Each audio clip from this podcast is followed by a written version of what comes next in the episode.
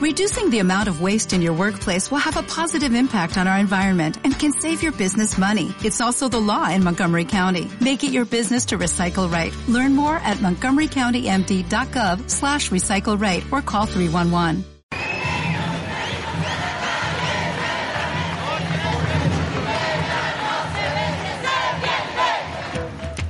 La gente está marchando y no sabes por qué. Durante la próxima hora hablaremos de política, cultura, música y mucho más. Acompáñanos en Libre y Gratis, el programa de los estudiantes de la Universidad de Chile. Un espacio Fetch.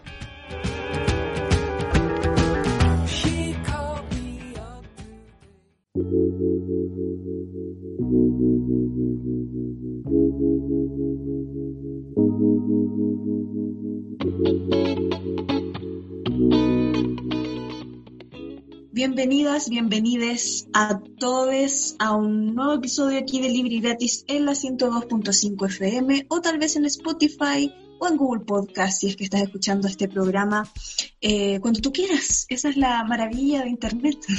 Mi nombre es Florencia y estoy con la maravillosa y querida Paula. ¿Cómo estás? Bien, ¿y tú, Flo? Eh, seguimos acá en Puente en cuarentena para siempre, por lo visto. Seguimos, por supuesto, también como atentas a todas las cifras en general del coronavirus, porque no hay que olvidar que seguimos en pandemia, chiques, hay que cuidarse. Eh, de hecho, en las noticias ahora se está hablando muchísimo acerca de las eventualidades, eh, posibilidades de un rebrote, pero yo me pregunto cómo vamos a hablar de rebrotes si tampoco nunca como que han bajado las cifras, entonces está difícil la cosa, está difícil la cosa, así que el día de hoy tenemos un programa bien variado, vamos a estar hablando en general eh, de toda la contingencia, porque han estado pasando muchísimas cosas, Piñera anda haciendo humor en la ONU al parecer, está pasando también eh, harta cosa con el acuerdo de Escazú, qué está pasando con Chile y los acuerdos medioambientales, así que vamos a estar conversando un poquito de, de eso y por supuesto de, de todo lo que está pasando en este país, porque es increíble que nunca se acaban las noticias. Nunca se acaban las noticias. Si hay algo que hay en este país, porque hay bien poco, es abundancia, nos garantizan bien poco, es abundancia de noticias, ¿no? Y de polémicas, y de humores, y de pelambres. Partiendo con, con las personas contagiadas, activas y recuperadas, como decía Paula, la pandemia más grande de la historia de nuestras vidas. Eh, 13.026 casos activos, eh, todavía casos diarios 1.054. Eh, nos estamos acercando a los 450.000 casos, 448.523 al día de hoy en Chile, todavía posicionados, eh, muy bien posicionados en el ranking, por supuesto, de los de América Latina. Eh, mm, todavía muy atentos y atentas a las noticias, cómo van evolucionando distintas regiones. Recordemos que en Santiago eh, ha disminuido solo un poco. En lugares como Puente Alto, por ejemplo, todavía continúan en cuarentena. Eh, todavía persisten los cordones sanitarios en varias regiones, en varios sectores de la capital. Eh, y asimismo también ha habido eh, rebrotes, ¿cierto? Y eh, aumento de casos en otros lugares como la Araucanía y la región de Aysén. Y también hace unas semanas en Magallanes, ¿cierto? Así que eh, hay que estar muy atentos y atentas todavía. eh, y por supuesto la evolución de, de esta pandemia, no solamente en Chile, sino también en el mundo. Sí, Em, está intensísima igual la situación en regiones. Yo creo que en eso se ha puesto como poco ojo. Me acuerdo que sobre todo la situación de eh, Valparaíso en general, hace algunos meses atrás, en donde no se quería dictar cuarentena y en verdad como que la situación ya no daba para más hasta que finalmente dictaron cuarentena. Eh, y en general, como que, bueno, este país sabemos que es centralista, así que se pone súper poco ojo en general en las regiones. Antofagasta también tiene muchísimos casos activos, por lo que recuerdo haber leído, así que eh, hay que seguir atentos con todo lo que está pasando, sobre todo en medio de este contexto eh, de votaciones que se viene, porque hay que recordar que el 25 de octubre tenemos plebiscito. Eh, a menos de un mes, porque hoy estamos grabando este martes 22 de septiembre, ya quedan poquitos días.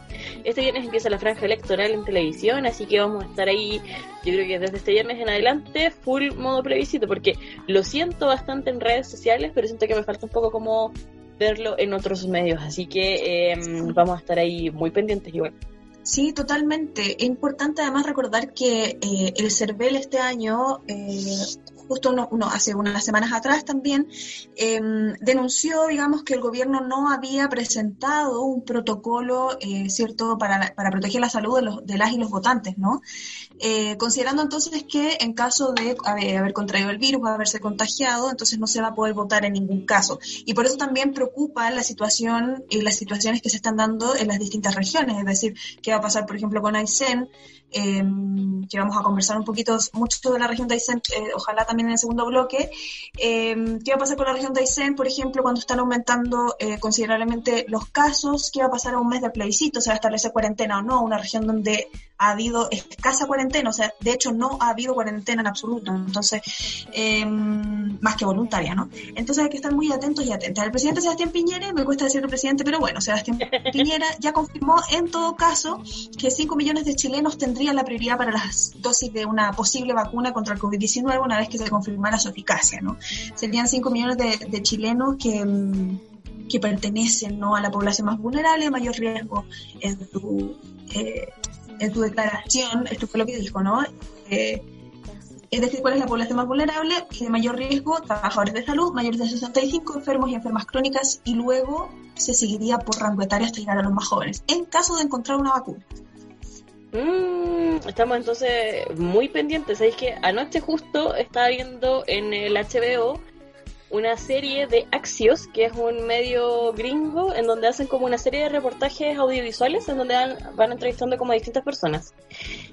Y una de las cosas que me llamó la atención es eh, que, por ejemplo, ellos, eh, una de las cápsulas tenía que ver esencialmente con cómo el coronavirus había em, afectado muchísimo la cantidad de desalojos, como que la cantidad de desalojos en Estados Unidos aumentó muchísimo, que quizás que es algo como, que no hemos visto y tampoco hemos notado mucho en este país.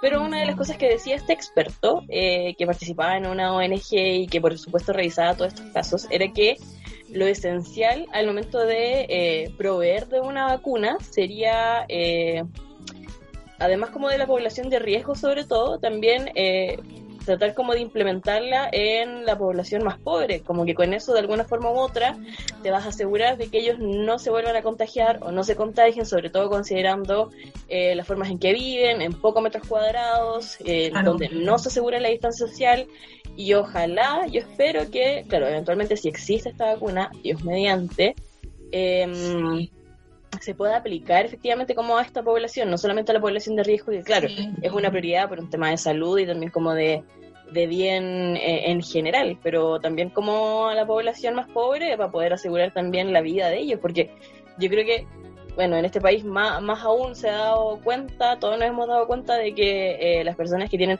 mayor cantidad de ingresos e inclusive segunda vivienda no son tan conscientes de eh, cuánto eventualmente puede afectar, por ejemplo, de que ellos traigan el virus de afuera o que salgan, por ejemplo, del país y ya como que no les interesa un poco lo que está pasando acá a nivel nacional. Entonces, eh, me pasa eso. Ojalá yo espero que se, se eh, evalúe y se aplique de esa forma.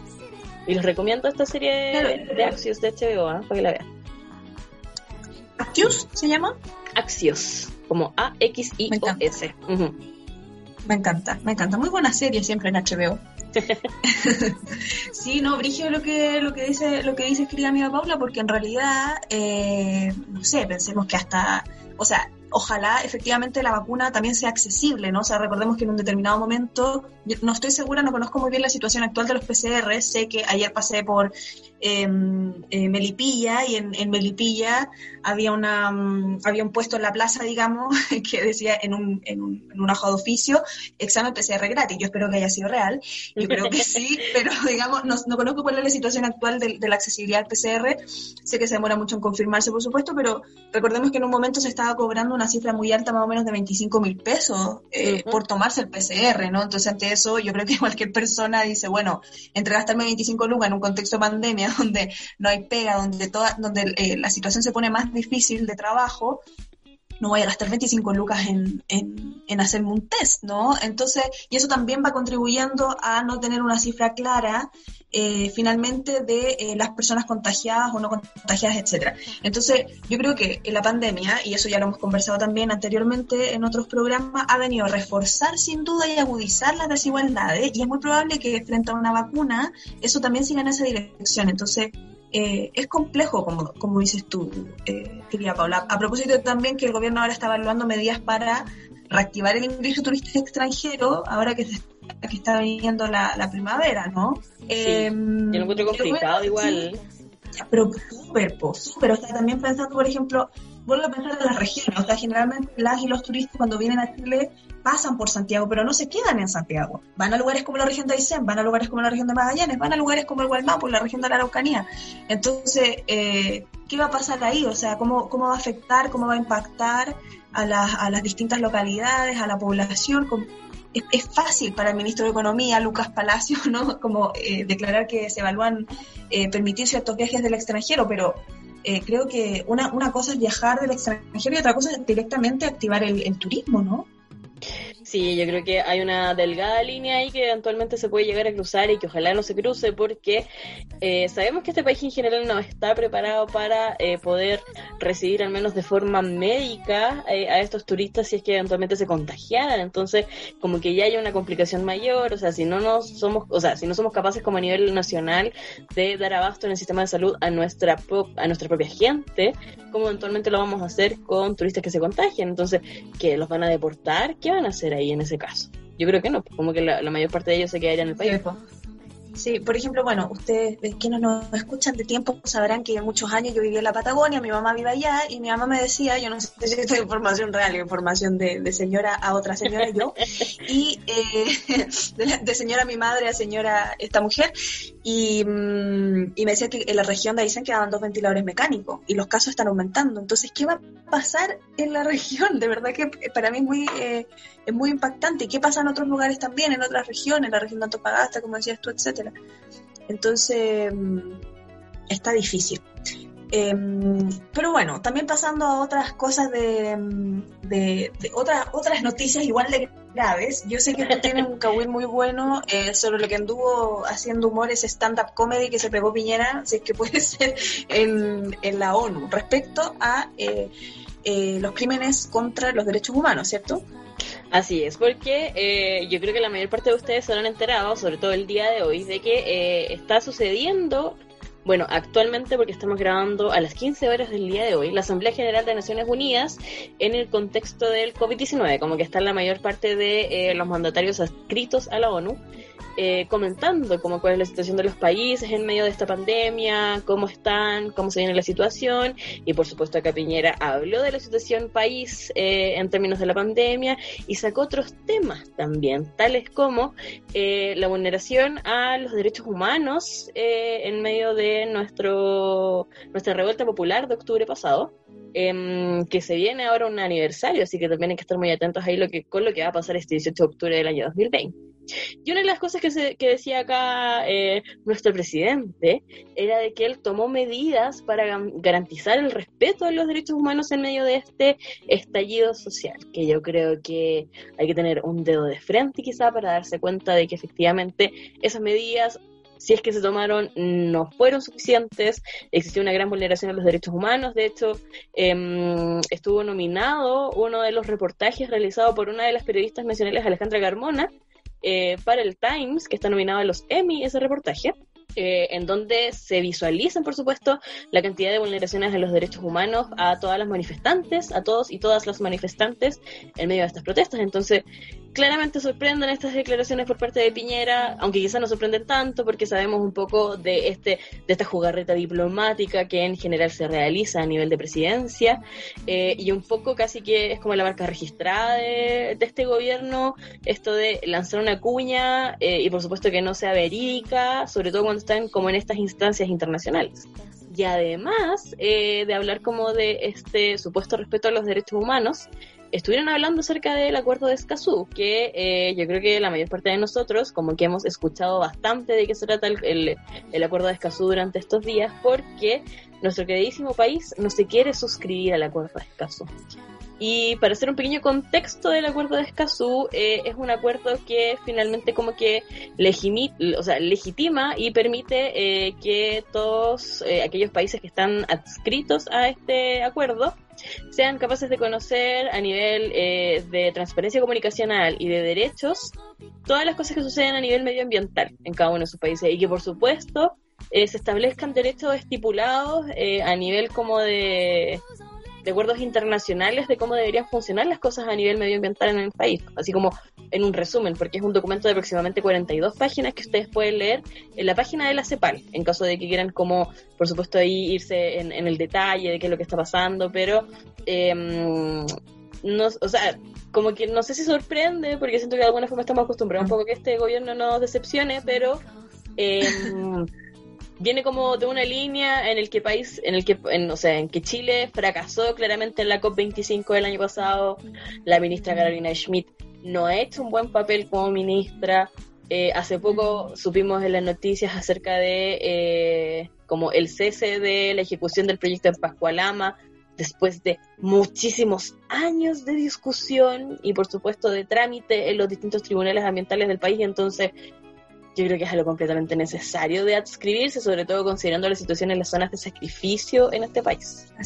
Sí, no, totalmente. Como, como dices tú, Paula, el acuerdo de escaso justamente eh, prometía ser un, un, acuerdo un poco visionario, diría yo, no sé si visionario, pero sí al menos transformador en el contexto del, de la crisis climática, ¿no? O sea, de hecho, si es que no urgente y fundamental, considerando además que eh, América Latina suele ser territorio de extracción eh, y es un territorio donde, em, por supuesto, hay eh, muchísimas riquezas naturales que siempre se ven amenazadas por las distintas políticas públicas de los distintos países que en, en, rasgo general igual hemos tenido historias políticas en algunos puntos en común, ¿no?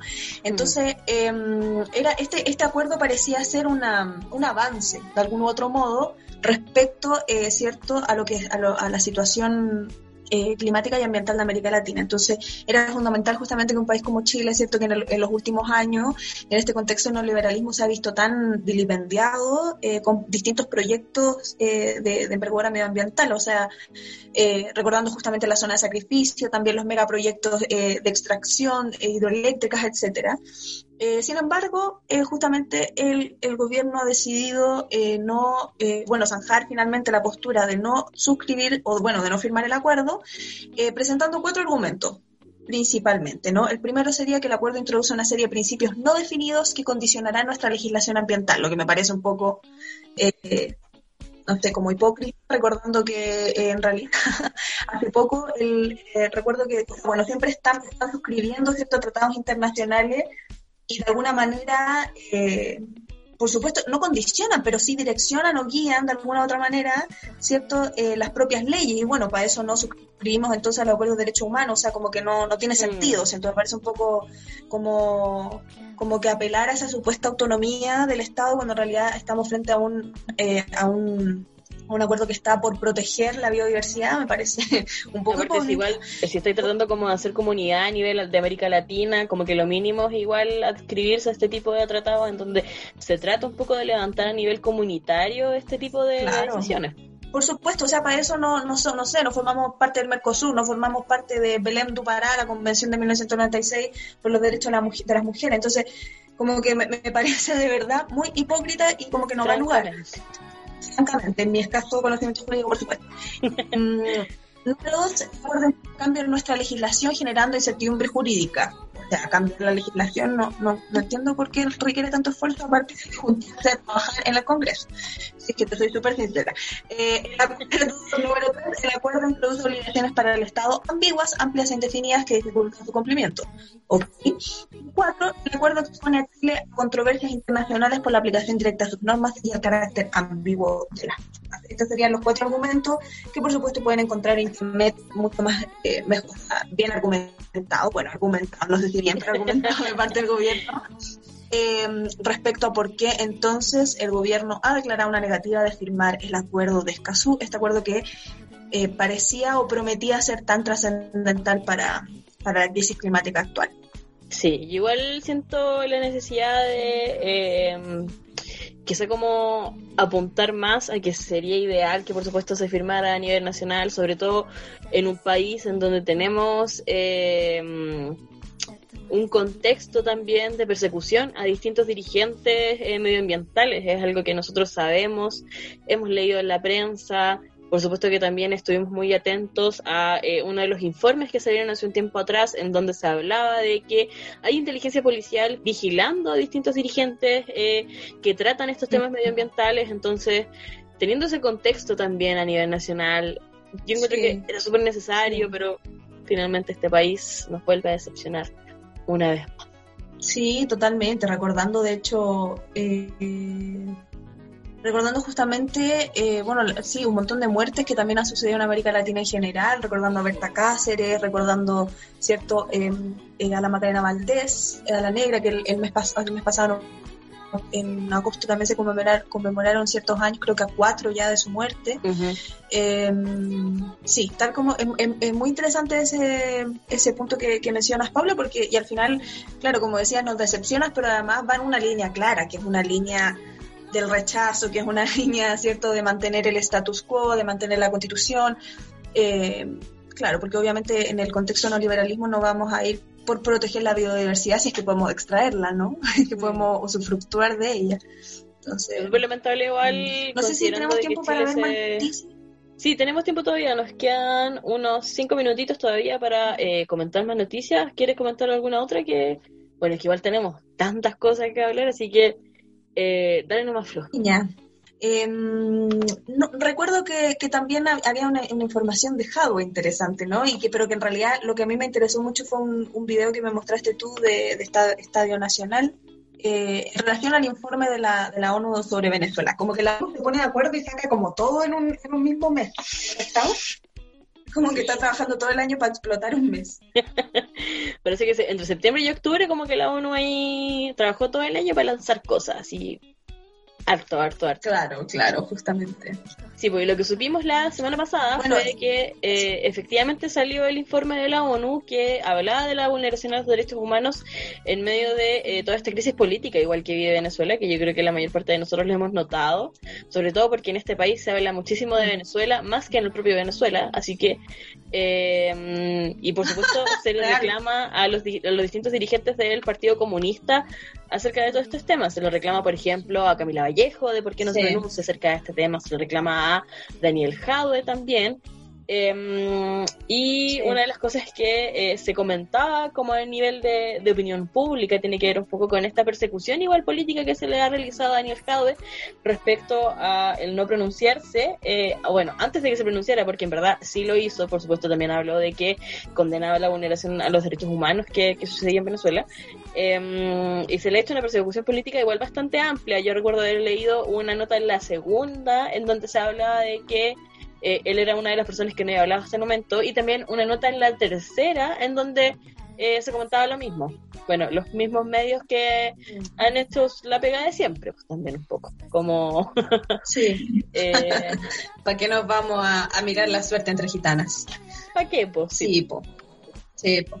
Oye, y a propósito de lo mismo, eh, ¿a ti te gustó mucho esa talla y ese humor en verdad que le hicieron a Chalper en Estado Nacional? Porque eh, el diputado Pablo Vidal lo que hizo fue, porque estaban discutiendo y por supuesto con Diego Chalper eh, y con otra diputada más que no me acuerdo porque no, no, es relevante para el contexto de esta historia. y una de las cosas que comentaban era, bueno, acerca de este informe de la ONU, y lo que hace Pablo Vidal es leerles el informe de la ONU eh, como acerca de la vulneración de los derechos humanos, ahí hace un detalle, por supuesto, le pregunta a Diego Chalper, ¿usted condena esta vulneración de los derechos humanos? Chalper dice, por supuesto, sí, sí, yo condeno, yo condeno, eh, pero plot twist, lo que estaba leyendo ahí eh, Pablo Vidal era el informe de la ONU que había emanado acerca de la vulneración de los derechos humanos que habían ocurrido en este país en medio de la revuelta popular del 18 de octubre. Y ahí, por supuesto, Diego Chalper eh, sale con, con que no, ¿cómo? Pero hay una diferencia entre esos informes. Francamente. Qué odiado, lo odiamos, hay que decirlo. Bueno, eh, nos carga. No, eh, me encanta esa, esa talla, es como una, una psicología y aplicó una psicología el diputado Pablo Vidal justamente, finalmente de levantar y como exponer, evidenciar la, la, la hipocresía, ¿no? Digamos, eso, eso es como finalmente yo creo porque como que la derecha también tiene estas jugarretas como que ya cansa un poco de pedirle a la izquierda, ¿cierto? Que se pronuncie sobre siempre situaciones complicadas, que parece que estamos en guerra fría, es como ya si ya, ok, perfecto, efectivamente tenemos que criticar, tenemos que cuestionar, por supuesto, posicionarnos, etcétera. Bueno, los políticos y las políticas con más razón aún, personajes públicos y públicas, pero es una jugarreta que, que ya viene haciendo desde la candidatura de Guillermo Piñera, ¿cierto? Cuando decía que íbamos a ser Chilezuela, es como que hay una obsesión con Venezuela, pero sí muy heavy, bueno, que antes era Cuba en todo caso, si no me hubiese sido porque, porque em, hay una obsesión muy fuerte y como que está bueno justamente exponer la hipocresía, o sea, eh, ¿a quién quieren engañar? Ustedes no condenan la, la violación a los derechos humanos porque... Eh,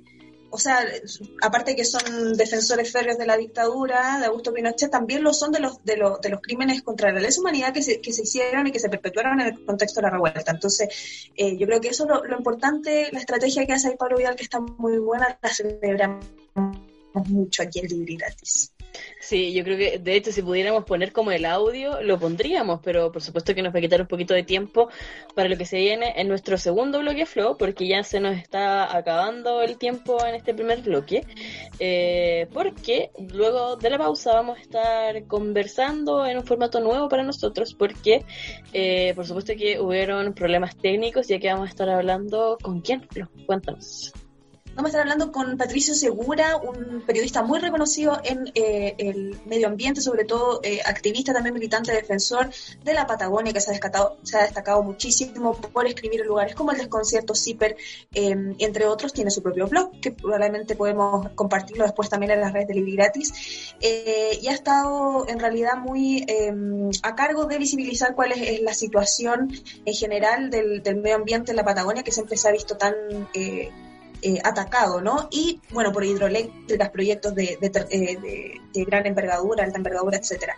Y el último, vamos a estar conversando justamente con Patricio Segura entonces sobre el proyecto mm, hidroeléctrico Los Maquis, en la localidad de Puerto Guadal, prácticamente, o sea, aproximadamente a 5 o 6 horas de, de Coyhaique, la capital regional de Aysén, para conversar sobre cuál es el efecto, eh, cuál sería el efecto de este terrible proyecto en, en la región y en ese lugar, y en qué estado actual se encuentra. Así es, así que vamos a estar profundizando también, yo creo que sobre todo en este contexto en donde vemos la necesidad de firmar el acuerdo de Escazú, sobre todo como en estos casos en donde eh, hay una legislación que no se cumple, hay estudios de impacto ambiental que no se piden, eh, y así, sí. algo que en general igual hemos estado mal acostumbrados en este país. Sí. Eh, y que son situaciones que se repiten en el tiempo constantemente. Sí. Así que vamos a estar hablando Ojalá. ahí. Eh, uh -huh. No, solo, solo, quería decir, ojalá en efecto cambie esto con la nueva constitución, ¿no? Porque creo que es cansador un poco también eh, tener que levantarse todo el tiempo a protestar como, o sea, bueno, no sé, como pienso en No Alto Maipo, pienso en, en Patagonia sin represas, pienso que siempre como que la ciudadanía tiene que estar levantando, levantando y como haciendo, haciendo ver realmente lo que ojalá estuviese garantizado en una posible nueva constitución. Ojalá podamos conversar de eso con, con el Pato también. Sí, así que nos vamos a una pausa y a la vuelta conversemos junto a Pato en la entrevista de la semana y por supuesto ya hacia el final del programa escuchamos la cápsula musical eh, poniendo un poquito de música nueva nacional acá en Libri Gratis. Esto es el Libri Gratis, un espacio Fetch. Fetch.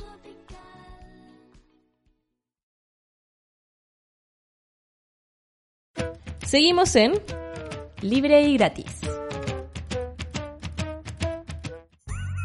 ¿Qué opinas de este tema que resuena en tu cabeza? Lo discutimos ahora en profundidad en la entrevista de la semana, aquí en Libre y Gratis.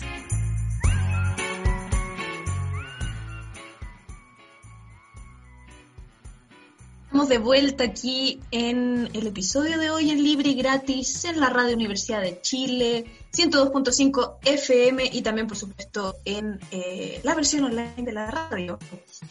Eh, anunciamos en nuestras redes sociales que íbamos a estar conversando eh, el día de hoy sobre un, y lo conversamos también en el, en el primer bloque, sobre un proyecto hidroeléctrico que afecta eh, a la zona de Puerto Guadal, en la Caja de los Maquis, en la región de Aysén, en plena Patagonia. Para eso contactamos al periodista y activista ambiental Patricio Segura. Sin embargo, como la vida de la ruralidad es muy distinta a la vida de la ciudad, también nos encontramos con, con la distancia, ¿no? con los problemas del Internet, se le iba el petróleo a la antena, entonces hicimos una propuesta y levantamos una propuesta con Paula de ir proponiendo las cuñas, ¿no, querida? Así es, lo que vamos a escuchar ahora es una conversación que le propusimos a Patricio en donde eh, le pedimos que nos respondiera algunas preguntas para poder saber un poco del contexto de lo que está pasando con la ciudadanía allá en Puerto Guadal, qué está pasando con el proyecto y cuáles son sus opiniones también respecto a este proceso constitucional que estamos viviendo. Así que eh, lo primero que vamos a escuchar en voz de Patricio es eh, acerca del contexto en qué surge este proyecto, en qué está, eh, cuál es la etapa actualmente eh, que se está desarrollando o no debido a la pandemia. Así que a continuación vamos a escuchar eso en palabras de Patricio desde Aysén, acá en Libre Gratis. Bueno, con respecto a qué, en qué consiste el proyecto los maquis, bueno, esa es una central hidroeléctrica de un megawatt que se pretende construir, bueno, se, está, se estuvo construyendo ya desde enero a, marzo de este año, pero fue paralizada por la pandemia, después intentaron retomar trabajos, pero no se no lo lograron porque la gente se opuso.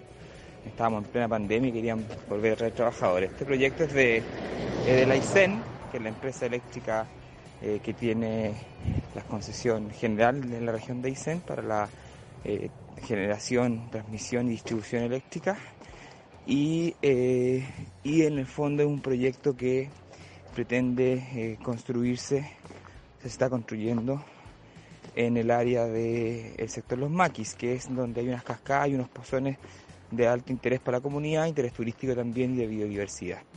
Entonces ellos están usando los derechos de agua de una persona que, que los adquirió, que se llama Enrique Valdivieso Valdés, que los adquirió eh, una parte de los derechos de agua cuando compró, es como unas 9 hectáreas en el año 2000, 2001, eh, en una licitación que se adjudicó, esos terrenos del Estado, y posteriormente otros derechos de agua que se licitó el mismo 2001 y se le entregaron en el 2003. Y esto genera después una sociedad, Inversiones El Chabunco, en el año 2017 y le entregó a Edelaisen el usufructo de los derechos de agua eh, para, para que desarrollen este proyecto hidroeléctrico. antiguamente había ahí una central hidroeléctrica el año, hasta el año 86 que, pertenecía al Estado, ese terreno que entregaba, eh, entregaba energía a la mina La Escondida que funcionó cerca de Puerto Guadal. Esto es todo en, en Puerto Guadal, que queda en la región de Aysén, eh, a 280 kilómetros de, de Coyhaique al sur a orillas del lago General Carrera. Eh, eso como de qué se trata el proyecto. Eh, y el proyecto eh, instala unos, un centenar de 90 o 100 trabajadores, mayoritariamente de afuera, en la localidad y por eso se, por la pandemia se paralizó. Entonces están esperando poder que se levante el estado de excepción, que fue la condición que puso la comunidad, para poder realizar faena. Le quedan, deben quedarle unos cuatro meses de trabajo todavía. Eso es en términos del proyecto.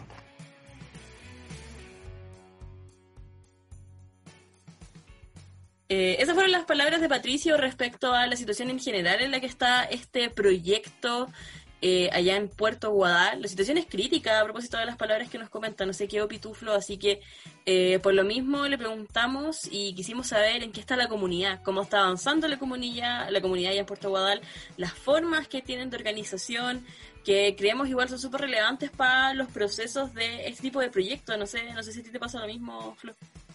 Sí, sin duda. Yo creo que la Patagonia se ha caracterizado, y bueno, Chile en general, por tener que eh, levantar siempre eh, organización, ¿no? Sobre todo en contra de los proyectos medioambientales que afectan a la biodiversidad. Yo creo que particularmente en la Patagonia, conocemos el caso de Patagonia Empresas y ha habido otros casos también de otros proyectos de, de otros estilos, pero siempre con un fuerte impacto Em, y también porque yo creo que hay una falta y una carencia y negligencia derechamente de eh, las eh, políticas públicas respecto a la región de Aysén que deberían ser un poco más específicas, ¿no? Entonces, eh, ahí sin duda que la comunidad tiene que estar muy activa, organizada y, yo creo que, va a estar bueno escuchar a, Pato a ver qué es lo que nos tiene que decir ahí respecto justamente al impacto que podría tener este proyecto en la localidad de Puerto Guadal, que es una pequeña localidad al sur de Coyhaique de solo 600 personas.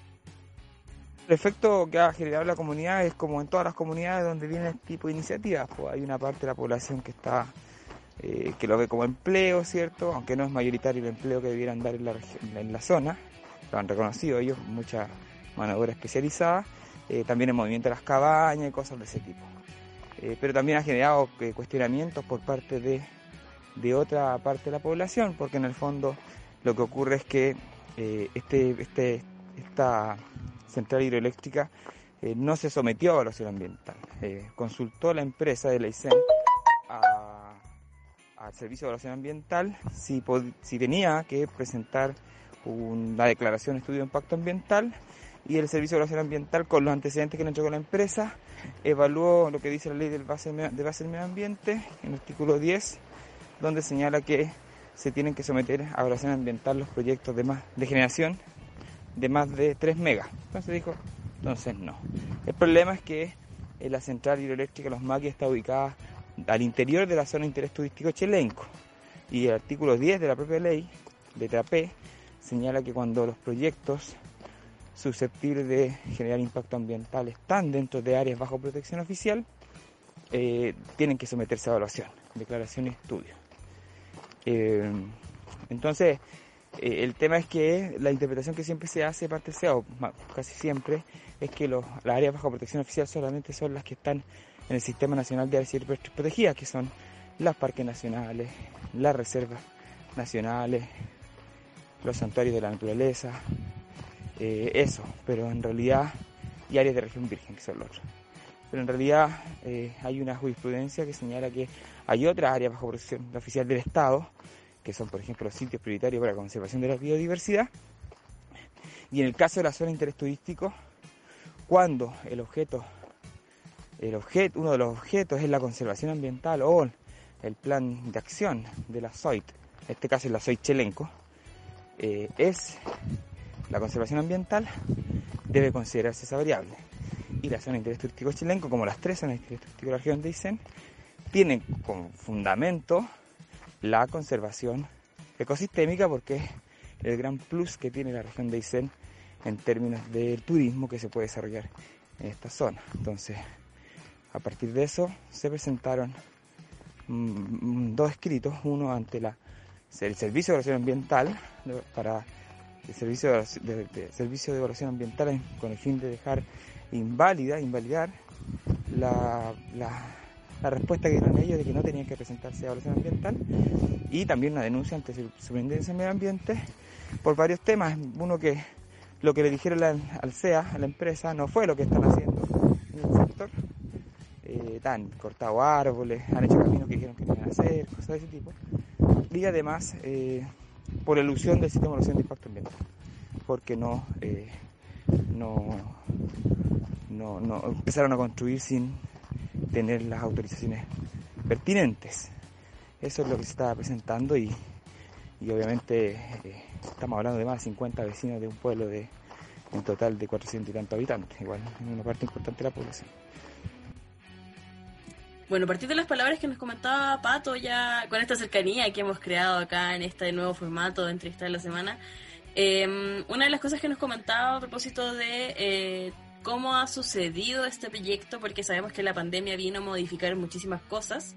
Lo último que supimos fue que en abril la Superintendencia del Medio Ambiente se acoge a un trámite de denuncia contra el AICEN, que es esta empresa que está eh, implementando y por supuesto ejecutando este proyecto, por la construcción de la hidroeléctrica en los maquis, porque hay que recordar que, tal como lo comentaba Pato, este proyecto no tiene evaluación ambiental, así que eh, acá la Superintendencia del Medio Ambiente se acogió a esta denuncia, que es eh, uno de, una de las instituciones que finalmente eh, ve todo este tipo de eh, situaciones, acoge, por supuesto, este tipo de denuncias. También está el Tribunal Medioambiental que recoge em, recursos de protección, eh, como lo, que sucede también en, las zonas de sacrificio, con el caso de Quintero, lo tengo más presente yo en mi mente ahora. Así que pues es lo mismo, le quisimos preguntar qué opina acerca de, de, este acogimiento y si él ve igual un poco de em, futuro en esta denuncia eh, y por supuesto el dictamen que tiene ahora la Superintendencia del Medio Ambiente. Así que aquí va lo que nos comentó respecto a este tema. En realidad, eh, era, o sea, lo cogió trámite en el sentido de, que podía haberlo desechado por falta de mérito o algo así, pero lo cogió trámite y estamos esperando, se ha demorado mucho en todo caso la Superintendencia de Medio Ambiente en resolver. Eh, no sabemos si está esperando que pase la pandemia y la empresa construya todo su proyecto para poder sacar una resolución, pero, pero en el fondo sí, eh, eh, no solamente, o sea, obviamente ellos están evaluando, esperamos que saque pronto una determinación antes que la empresa pueda querer volver a, iniciar faenas. Eh, pero sí nos pareció positivo y recordemos que hay un recurso de invalidación en el propio Servicio de Evaluación Ambiental, entonces estamos atentos a eso y obviamente porque también se han ido entregando más antecedentes eh, de lo que hemos descubierto con respecto al tema de cómo la empresa de Leicen condiciona incluso el acceso al agua de pobladores que viven en el sector alto eh, de, Puerto Guadal por los derechos de agua que está utilizando que quiere utilizar para su, su proyecto. Eh, más aún cuando ellos los, derechos originales de agua no les sirven para el proyecto que está construyendo. Tanto así que en noviembre del año pasado eh, presentaron solicitud de traslado tanto del punto de captación como del, del, de restitución. por lo cual están construyendo algo sin tener los derechos de agua definitivos para poder desarrollar su proyecto. Tampoco tienen la autorización, porque esa autorización para la, para la construcción de la boca toma de, definitiva está condicionada a eh, que le aprueben el traslado de los derechos, los nuevos puntos de, captación, eh, tampoco tienen la autorización. Entonces, están construyendo sin tener permiso y nos llama la atención que la institucionalidad chilena permita este tipo de, situaciones que eh, en el fondo podrían ser, o sea, pues casi como la tendencia a los hechos consumados. Bueno, muy interesante lo que comentaba no solo Pato, sino también eh, la Paula antes de, ¿cierto? de la respuesta de, Patricio respecto a esta burocracia también que se, que se da mucho cuando eh, hay políticas eh, de medio ambiente, ¿no? Eh, o cuando hay problemas respecto al medio ambiente. Es muy interesante que hay como hay toda una burocracia que de repente, eh, de cara a la nueva constitución, quizás lo vamos a conversar más adelante también, de cara a la nueva constitución podría suprimirse, es decir, podríamos establecer de alguna manera tal vez algunos formatos o algunos procedimientos o trámites que fueran un poco más expeditos, pero que sobre todo garantizaran, diría yo, em, de alguna manera eh, la protección al medio ambiente, ¿no? a partir de lo mismo sabemos que hace poco, finalmente, después de varios años, eh, el Tribunal Ambiental eh, decretó el cierre total y definitivo del proyecto minero Pascualama, poniendo así fin a 20 años de controversia, juicios y daños al medio ambiente en torno a una años, increíble. Y crecimos con Pascualama, con la idea de Pascualama. Sí, yo lo mismo comentábamos en off, que hace muchísimo tiempo el que ha pasado, como que eh, tenemos en el fondo de nuestra memoria que siempre se ha mencionado este proyecto, tanto en las noticias como a nivel eh, latinoamericano también, porque recuerdo que muchísimo, o sea, siempre como que se sacaba el tema de Pascualama, sobre todo como en las intervenciones de Chile en estos encuentros como bilaterales con otros países, eh, porque por supuesto se le criticaba a Chile de que no tenía como cuidado con, con el medio ambiente a propósito de, de este proyecto minero, así que eh, así funciona la burocracia en este país para los proyectos medioambientales. A propósito de lo mismo, recomendaron una nota que sacó Interferencia em, respecto a este tema, en donde hablan que efectivamente eh, la empresa que estaba proponiendo este eh, esta minera, que es Barrick Gold, finalmente no se fue como con las manos tan vacías luego de haber eh, finiquitado este proyecto. Así que eh, les recomendamos esa nota por si la pueden revisar y que por supuesto va a estar disponible en nuestro Twitter. Y a propósito de esta cantidad de tiempo, de la burocracia que requieren todos estos procesos y del impacto que igual han tenido al medio ambiente, le preguntamos a Pato como cuál es la opinión que tiene respecto a en general la demora de estos procesos y si espera, eh, ojalá también, que el proceso en, el, en Puerto Guadal demore mucho menos. Así que eh, aquí va lo que nos comentó respecto a, esta gran burocracia y también a lo que pasaba en Pascualama. Esperemos que no pase tanto tiempo. Eh, hubo mucho interés ahí también, mucha gente peleando también. Y eso, la persistencia es algo súper importante, un principal activo, la persistencia de las comunidades, la valentía, en enfrentarse al Estado, enfrentarse a políticos, enfrentarse a las empresas, enfrentarse a comunidad que da cosas por hecho, o dice las van a hacer igual, así que da lo mismo, o dice, no, aquí lo importante es la plata, eh, a, la, a, la, la, animadversión muchas veces de, de, otras comunidades locales que tienen carencias, por cierto, y esto lo aprovecha la empresa, entonces eh, esperemos que no sea tan largo, recordemos que Hidroicen se presentó en 2008, y pasaron seis años hasta que el 2014 le, el gobierno de Chile le, lo, lo, desechó, el comité ministro. Eh, el caso de, energía austral también. O sea, igual hay múltiples iniciativas que, que durante tiempo, esperemos que no. Entonces, estamos tratando de ver que no eso, porque lo que, lo que se quiere en el fondo es que haya participación ciudadana, eh, que se evalúe ambientalmente y en el caso eventual de que el proyecto avance, que todo sea con una resolución de calificación ambiental que permita eh, eh hacer un monitoreo eh, del Estado, pero también obviamente de la ciudadanía frente a, a, a este tipo de proyectos.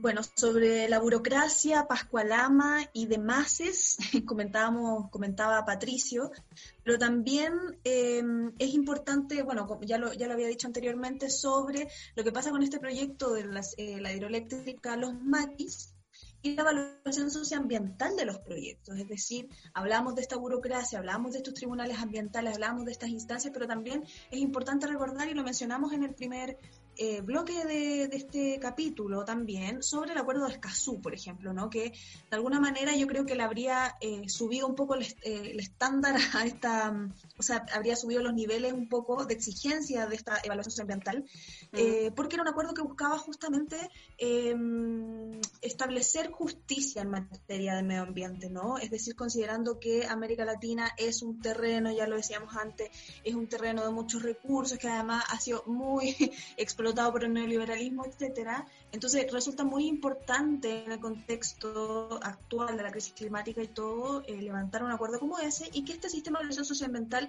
tuviese también como ciertas normas estandarizadas, ¿no? Como un poquito exigentes, pero igualmente eh, eh, de, de, alguna forma estandarizadas, sin privilegios, sin conflictos de intereses y todo. Bueno, Conversamos eh, justamente sobre esto eh, con, también con Patricio acerca del funcionamiento del sistema de evaluación socioambiental de los proyectos en general y esto fue lo que nos dijo.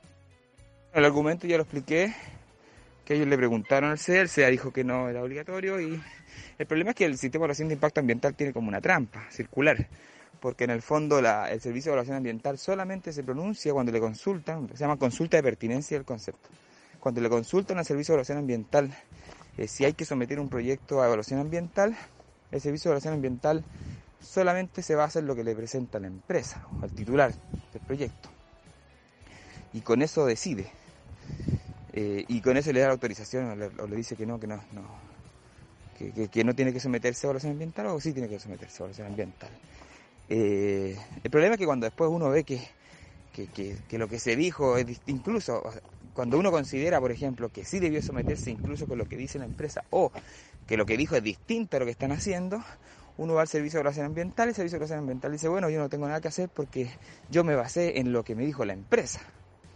Y uno va donde la empresa y la empresa dice, bueno, pero a nosotros el servicio de evaluación ambiental nos dijo que podíamos hacer esto sin evaluación ambiental. Entonces, lamentablemente sabemos mucho, por la praxis también, que eh, gran parte del, modelo institucional ambiental chileno lamentablemente está es más pro empresa y lo decimos con conocimiento de causa porque de las comunidades de Aysén hemos ganado tenemos que hemos tenido que llevar los temas a tribunales ambientales o a la Corte Suprema para que para que reviertan decisiones que han tomado la autoridad. Un caso puntual es el de la minera eh, Laguna Gold que estaba quería realizar cientos dos entrar 102 plataformas mineras a 3,5 kilómetros del puerto Ingenio Ibáñez, también en la cuenca del lago General Carrera, y no hicieron participación ciudadana por un argumento muy casi eh, chistoso, pero bueno, que, en el fondo como generaba puro impacto el, proyecto y no beneficios sociales, no correspondía eh, hacer participación ciudadana porque según ellos la interpretación que hacían es que eso decía la ley.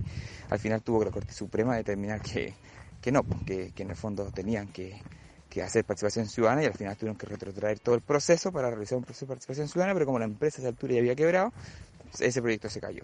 Después Mina Javiera, también minera en la cuenca del lago General Carrera, también no, no aceptaron la tesis de, que, estaba dentro de eso de Cerro Bayo, eh, que estaba dentro de, de, Mandalay, de Resources, la empresa, eh, una, una canadiense, eh, dijeron que, eso no era relevante, que fuera sitio prioritario para conservación de la biodiversidad y no hicieron evaluaciones que correspondían en la declaración de impacto ambiental y al final tuvo que la Corte Suprema nuevamente, el Tribunal Ambiental eh, y la Corte Suprema determinar que, en el fondo eh, tenían que, y tuvo que retrotraerse nuevamente el proceso. Entonces, el Servicio de Evaluación Ambiental a esta altura partido uno ve que no da mucha garantía en realidad de, de no solo de cumplimiento de la ley, sino que también de, de ser pro medio ambiente y no titulares de los proyectos. Bueno, por supuesto con una necesidad de tener un sistema de mejor evaluación ambiental. Eh, es una de las cosas que sacamos en limpio a propósito de lo que nos comentaba Pato en esta conversación que hemos tenido eh, el día de hoy, en esta teleconversación, por supuesto. Y eh, ahora, sobre todo en este contexto de nueva constitución, pensando en un Chile mejor, en un Chile del futuro, le preguntamos eh, de qué forma él se imagina que deberían funcionar este tipo de organismos y este tipo de instituciones y de qué forma también deberían estar asegurados eh, nuestros derechos a vivir en un medio ambiente eh, sano, sobre todo en una nueva constitución. Así que aquí va lo que nos comentó Pato desde Aysén. Cierto, muchos esperamos que la nueva constitución permee eh, hacia las leyes, los reglamentos, todo, y que esa nueva constitución tenga mayor participación ciudadana, esa nueva constitución tenga, eh, eh, sea una, una, una, constitución que equilibre el derecho de propiedad privado, el derecho de, de, hacer actividades extractivas de todo tipo, equilibre con el, el cuidado de la naturaleza y el respeto por las comunidades, y esperemos que sí, una constitución ecológica, con justicia socioambiental, eh, una constitución que sea justa, que no esté cargada a la empresa privada, al, rol del Estado solamente como un espectador casi, sino que esté enfocada al bien común. Creemos que es una gran oportunidad, no es el paraíso en la tierra, pero obviamente una, una oportunidad para ir avanzando, que en, las distintas acciones se va avanzando y se eh, aporta a lo final, que es cambiar el sentido común que tenemos con respecto a la naturaleza, los ecosistemas, las comunidades locales, la participación ciudadana. Eso tenemos que ir cambiando. Y bueno, hay mucha gente en muchos territorios a lo largo bueno, en todo el mundo, eh, que están en esa parada. Y nosotros desde acá aportamos nuestro granito de arena a lo que es Aysén Reserva de Vida. Eh, y que creemos que en el fondo es un planeta reserva de vida porque es la naturaleza, los ecosistemas, las comunidades, ¿cierto? Hay que defenderlas en todas partes y en todo lugar bueno, bacán que estemos todos pensando eh, a la importancia de una nueva constitución, que además estemos tan optimistas sobre confiar plenamente que a pesar de toda la adversidad de una pandemia eh, y todo, podremos triunfar, ¿no? Venceremos y será hermoso, dicen por ahí. Sería muy bonito que eso sucediera, también, también bacán que, que vengan estos llamamientos y estos... Em, eh, estos pensamientos desde la región de Aysén. ¿no? Conversábamos hace unos capítulos atrás incluso con Jaime Baza sobre orgánica constitucional, para que revisen el capítulo también, sobre incluso un posible Chile federal, ¿no? es decir, como que tenemos este lienzo en blanco para pintarlo todo eh, donde sabemos que el medio ambiente es prioridad porque siempre ha sido una prioridad de la ciudadanía y fue un tema que también estuvo presente en el contexto de la revuelta social. Eh, recordamos siempre a las zonas de sacrificio, no solo aquí en Libre Gratis, sino también eh, fue recordado también en la revuelta social, ¿cierto? A partir de la revuelta social también. y por lo tanto el medio ambiente y, y los animales y nuestro sistema debe tener modificaciones urgentes en esa posible nueva constitución. Así que bueno, va a estar muy importante entonces poder eh, escuchar el llamado que hace Patricio desde Aysén a ver qué tiene para decir.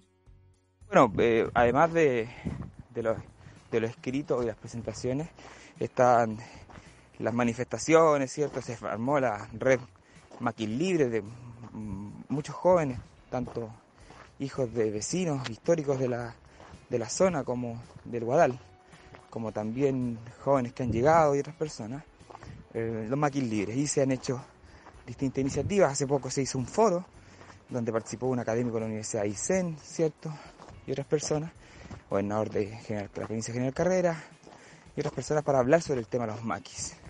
Eh, ¿Por qué pasa esto? lo que está pidiendo la comunidad en el fondo es participación ciudadana real, formal, que lo que no ha existido y que se evalúe ambientalmente el proyecto, porque así se podría incidir en, en él, ver bien todos las líneas base, los impactos que está generando, pero que en este momento es como a ciegas. Entonces eso es el principal cuestionamiento que, se ha hecho de parte de la, de la comunidad. Muchos problemas que se han generado se podrían haber evitado. Por ejemplo, ellos echaron abajo la sala de máquinas, echaron abajo ciertas cosas que eran parte de la, de la tradición, de la, visión patrimonial del, poblado en el sector donde están construyendo y no le preguntaron a nadie.